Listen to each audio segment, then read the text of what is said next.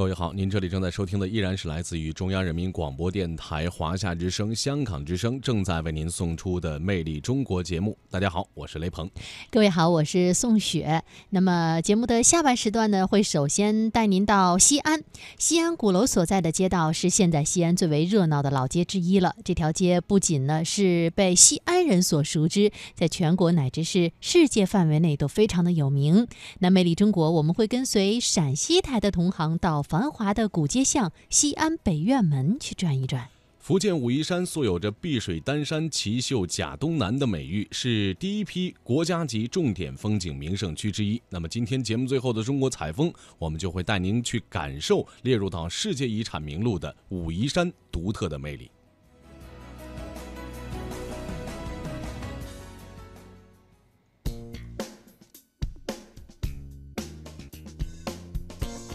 中国有九百六十万平方公里的土地面积，地区不同，差异很大。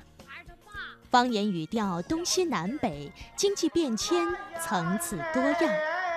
想寻找中国的魅力，请您继续收听《魅力中国》，魅力中国，聆听一小时，感受全中国，感受全中国。好的，下半时段一开始呢，我们首先带您走进西安的北院门。西安鼓楼所在的街道呢，是现在西安最热闹的老街之一。这条街呢，不仅为西安人所熟知，在全国乃至全世界范围内呢，都非常有名。这就是独具特色的北院门。今天的节目当中呢，我们将会带您一起穿越时空，感感受一下历史与美味，一起来跟随陕西台的同行，到繁华的古街巷西安北院门去转一转。据了解，北院门名字的得来是始于清代。清初，陕西巡抚衙署设在鼓楼以北，与位于鼓楼以南的陕甘总督衙署南北相对，被称作北院；而与北院大门相对的南北向的大街，就被叫做了北院门。北院门大街在明清时期是西安城里最重要的一条官街。陕西师范大学西北研究院副研究员史洪帅，在明清时期的官街呢，街道的铺设的材质主要是石板和石条，跟普通的一般那个小巷路面差异很大的。普通的小巷子，它的路面都是泥土的，晴天一身土，天一身泥，路况比较糟糕。但是这种官街，因为它是用石板、石条来铺砌的，所以它的路面通行状况就比较好。之后，清朝康熙年间，陕西巡抚毕沅对巡抚衙署进行了大规模的修缮和绿化。一九零零年，八国联军侵入北京，慈禧太后携光绪皇帝到西安避难，最终选择居住在北院。谁会料得，这却为北院门带来了新的商机，使这里的繁华突然倍增。史洪帅。因为呢，啊，慈禧太后和光绪皇帝他驻跸在这个北院，全国各地的大量的进贡的这物品银两都纷纷的运往西安，就直接刺激西安的经济呈现一个空前的繁荣。从北京来的大量的官员，他要到行宫去面见皇帝，包括一些节庆时间，比如说过年的时候，他要进行大典，都要从这个北院门大街进去。那么北院前面的这个北院门的这个小广场，包括它鼓楼大街，就成为西安城里最繁华的一个大街了。所以，当时的北院门的大街就见证了中国它在风雨沧桑、国难当头的这个时期最重大事件的一些变化。在北院门街的中段路西，远远的就可以看到一个大红的牌子，上面写着“高家大院儿”，这就是西安人都说的榜眼府。这个地方也是北院门游客们必去的一个地方。据说这榜眼府高家大院是兴建于明朝末年崇祯时期。之所以叫做高家大院，是因为这个大院可以考证的第一个主人呢，叫做高岳松。他年少的时候因为学习特别的好，就高中了榜眼，所以啊，当时的皇帝就赐给他了一个宅子，就是现在我们能够看到的高家大院了。进入到这个院子之后，是一个典型的两院四进式砖木结构的四合院，里面有耳房，左右。有厢房、虎房、门洞、街门、院门一应俱全。走进高家大院，有种结庐在人境而无车马喧的意境。到了黄昏时分，高家大院就会点亮无数个红色的大灯笼，古朴雅致之中透着几分历史的沧桑感。史洪帅，高家大院能位于这个官阶上面，说明地位还是可以的。虽然它那个院子就仙城本身来说，仙城原来里面有很多很好的一个院落，它院落并不一定算是呃最好的，但是它那个位置是很厉害的。晚上的北院门有着与白天不同的精彩，整条街被浓厚的市井气息笼罩，道路两旁遍布挂着电灯、气灯的各种摊铺，主要贩卖糕饼、干果、蜜饯、小吃。这些小摊儿后面则是许多经营当地风味小吃的饭馆，人多时不光店里人满为患，连店门口也会摆满桌椅。烤肉串、涮牛肚的烟火在不太明亮的灯光下弥漫整条街，熙熙攘攘的人群都是边逛边吃。从鼓楼进入到北院门，街两边的叫卖声啊是不绝于耳。到底吃点什么呢？还是先来尝一尝咱们西安的羊肉串儿。这西安的烤肉就是要有牛油混合着孜然的味道才叫正宗，吃起来香香的、辣辣的。涮牛肚呢是用芝麻酱调的，里面再放点蒜汁儿，吃到嘴里软硬适中，特别的棒。麻酱凉皮儿和八宝稀饭也是来北院门一定要品尝一下的。这个是麻酱凉皮儿，里面还有红油、有醋，嗯，吃着也是相当的开胃。哎，小心烫！这个是八宝稀饭。我们西安的八宝稀饭里面是有玫瑰红糖的。这个玫瑰红糖啊，在我们这个回民坊上是老手艺了，几乎家家都有，人人都爱吃。就是把玫瑰花泡在蜂蜜红糖里面，等到玫瑰花瓣变成了深褐色就可以吃了。这个稀饭里面褐色透明的，就是玫瑰花瓣，闻着是那种特别浓郁的玫瑰花味儿。怎么样，好吃吧？北院门不仅小吃好吃，而且品种也相当的丰富。羊肉泡馍、水盆羊肉、灌汤包子、黄桂柿饼、玫瑰净糕、蜂蜜凉糕，更能深切地感受到陕西人的豪爽与好客。到了北院门，不得不吃的另外一个东西啊，就是我们西安人常说的叫做蜂蜜凉粽子，或者叫做蜂蜜凉糕。现在我们就来到了一个卖蜂蜜凉糕的地方。这个叫凉粽，这个叫凉糕，芝麻豆沙果儿的，纯江米的，玫瑰酱和蜂蜜都给，两个都给。这个好吃，这个香，你自己加工的红豆沙，没有色素，没有添加剂的沙，来一份尝尝，绝对 OK，可以吗？好的，好的。他在网上见过了没有？回民街的英语大吗？你会说 OK secret right？Hello OK sesame secret right recipe paste way？看我会说。谢谢，多少钱？五块钱，我说的好不好？说的标准不标准？走吧，拜拜。听见了没？咱陕西人啊，就是这么爽快。嗯，这蜂蜜凉糕还真好吃。这儿有卖净糕的，净呢是镜子的镜。玫瑰劲儿糕，你要什么给你放什么。你要什么？菠萝没有了？啊没。你要什么？这一条街啊，是逛了一路，吃了一路，现在已经到了它的最北头了。映入眼帘的呢，是一个汉白玉的大牌坊。左右两边写着一副对联儿，左边写着“八百里秦川物华天宝”，右边写着“五千年历史地灵人杰”。另外啊，这个牌坊的南北两侧还分别有四个石狮子把守着，看上去特别的气派。到这个地方旅游的人都会在这儿拍照留念。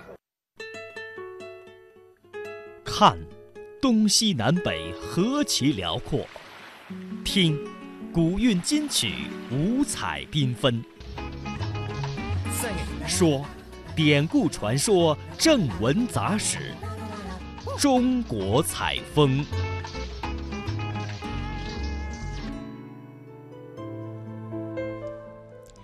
节目最后呢，来到中国采风。武夷山风景区位于福建省武夷山市南郊，武夷山脉北段东南麓，是我国著名的游览胜地了。那武夷山呢，是属于典型的丹霞地貌，素有“碧水丹山，奇秀甲东南”的美誉，也是第一批国家级的重点风景名胜区之一。而其中呢，天游峰有着“天下第一险峰”的这样一个美称。那么，山与水完美结合，人文与自然有机相融，也也让武夷山有着很多的美景、悠久的历史文化和众多的文物古迹而享有盛誉。那节目最后，中国采风，我们就带您来感受列入到世界遗产名录的武夷山的独特美丽。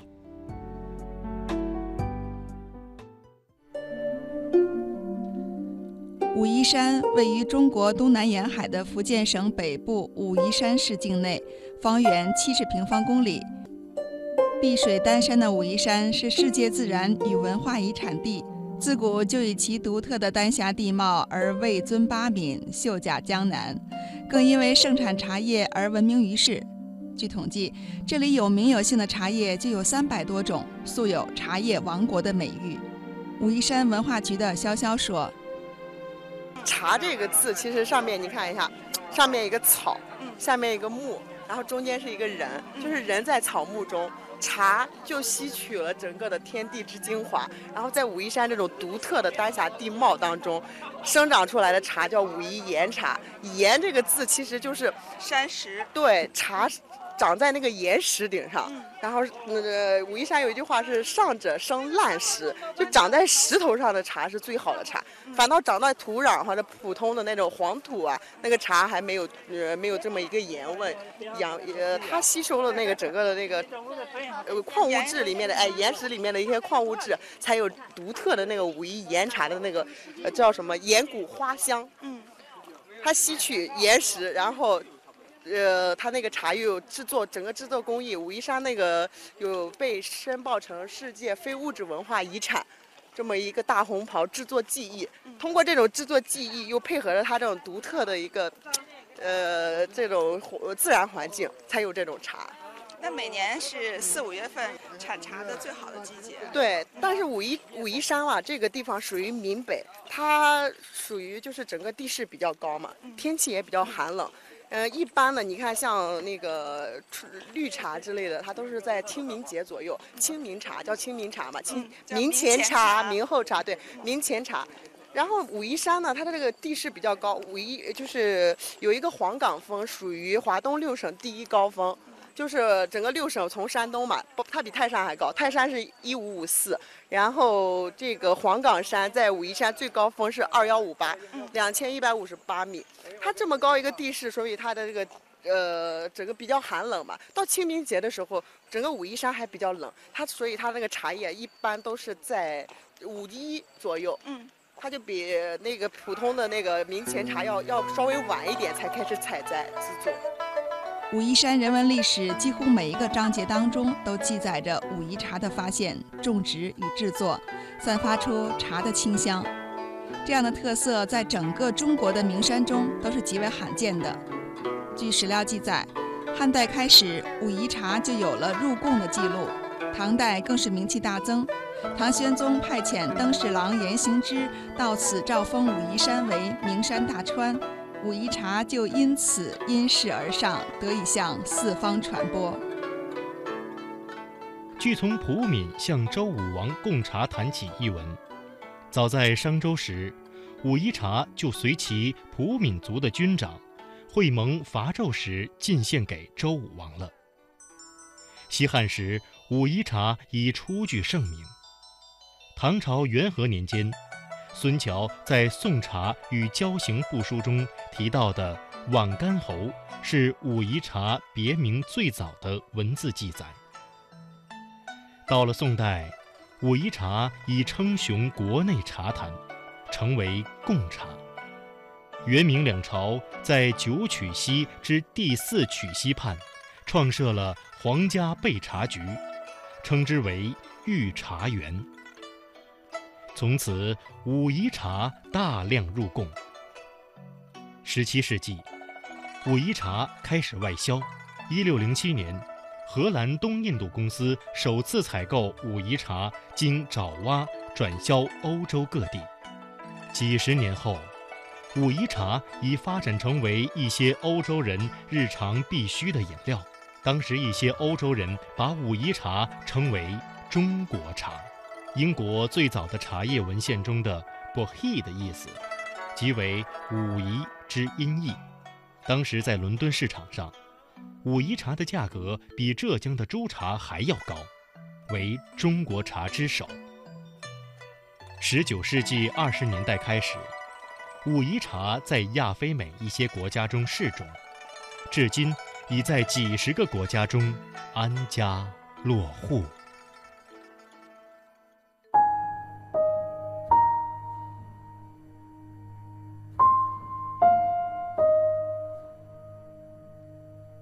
春暖月初圆，采摘新芽献地仙。飞雀印成香蜡片，题园西走木兰船。茶催诗兴，诗中有茶，形成了当时武夷山文化风尚当中一道别样的风景。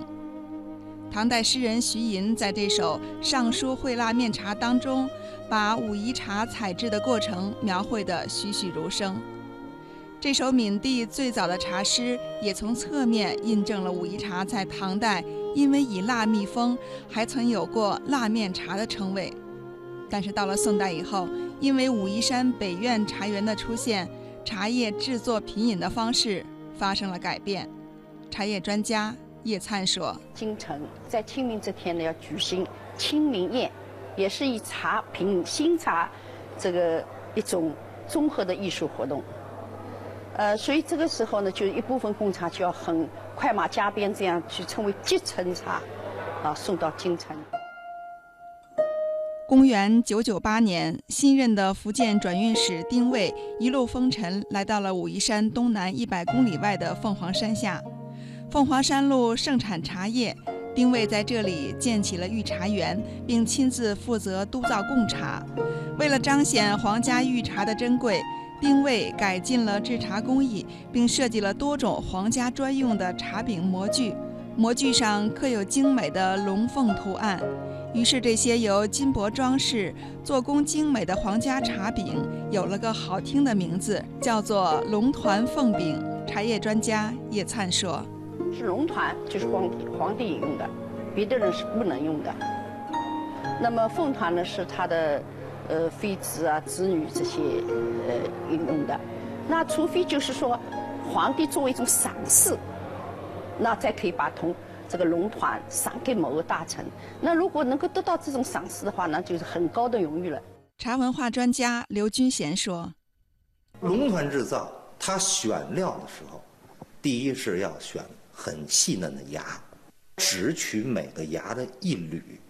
过去是十六两一斤，二十个饼呢。”那它就是大概八钱，嗯，一个饼，但是，它用的这个用料啊之多，当时的工值就是四万钱，所以我觉得，真正说起来，就是中国茶从制作工艺来说，龙团凤饼是中国茶叶制作的巅峰之作。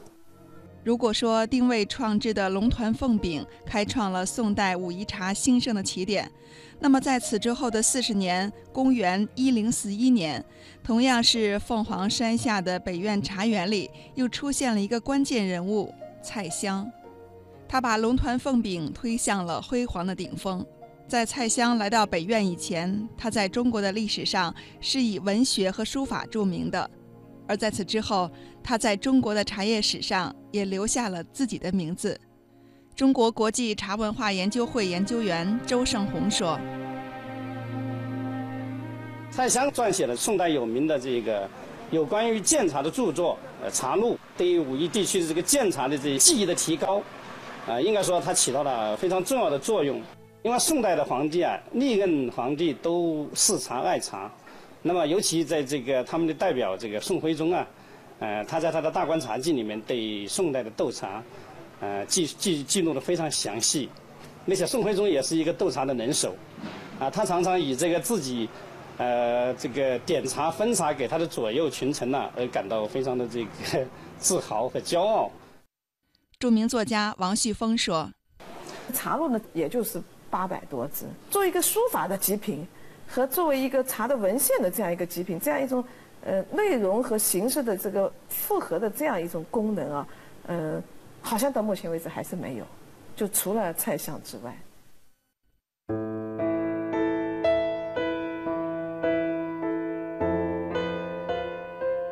一部《武夷茶史》几乎浓缩了整个中国宋代的茶叶历史。在宋代，武夷茶是作为建安茶的一部分入贡朝廷。到了元代以后，贡茶的制造地点就正式移到了武夷山的九曲溪畔。从凤凰山到九曲溪，武夷茶既经历了宋元两代四百五十八年的贡茶岁月，又催生出了不少文学史上的不朽名篇。范仲淹有诗云：“溪边齐名冠天下，武夷仙人从古栽。路崖错落一番荣，坠玉含珠散家树。”我问茶，几片青叶，一杯山泉，如何能？静心消愁。茶说：一饮喉吻润，二饮惑孤闷。我问茶：两把竹椅，四排樊篱，如何能畅快通达？茶说。三引搜枯肠，唯有文字五千卷；四引发清汗，平生不平事，尽向毛孔散。我问茶，三两友人，几卷经文，如何能纵横千里，上下百年？茶说：五饮？击鼓清，六饮通仙理。我问茶，我若七饮，可否成神成仙？七饮饮不得也。我问茶，为何饮不得？茶说。来来来，你我杯中行。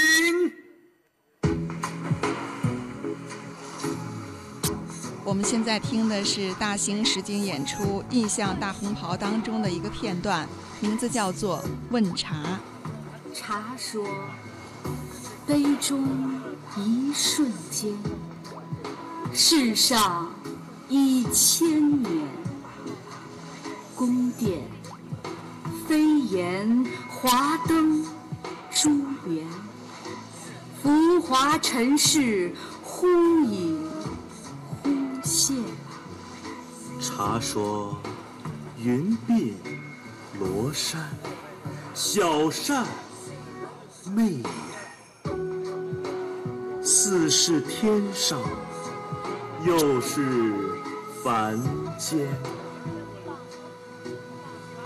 茶说：九曲溪水半盏，武夷山林半盏。青，泡出个浓浓淡淡。茶说：饮个一天两天，饮个十年八年，饮个出世入世，饮个风月。无边，且慢，且慢，找个有竹子的地方，找个有气象的地方，找个有朋友的地方，说不定演出个天地，说不定演出一对。神仙。